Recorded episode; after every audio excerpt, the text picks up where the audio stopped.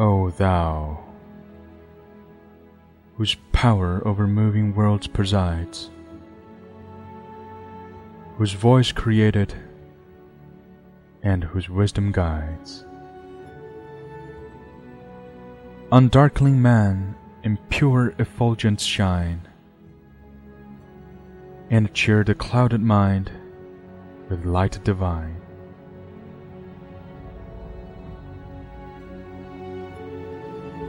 Tis thine alone to calm the pious breast with silent confidence and holy rest.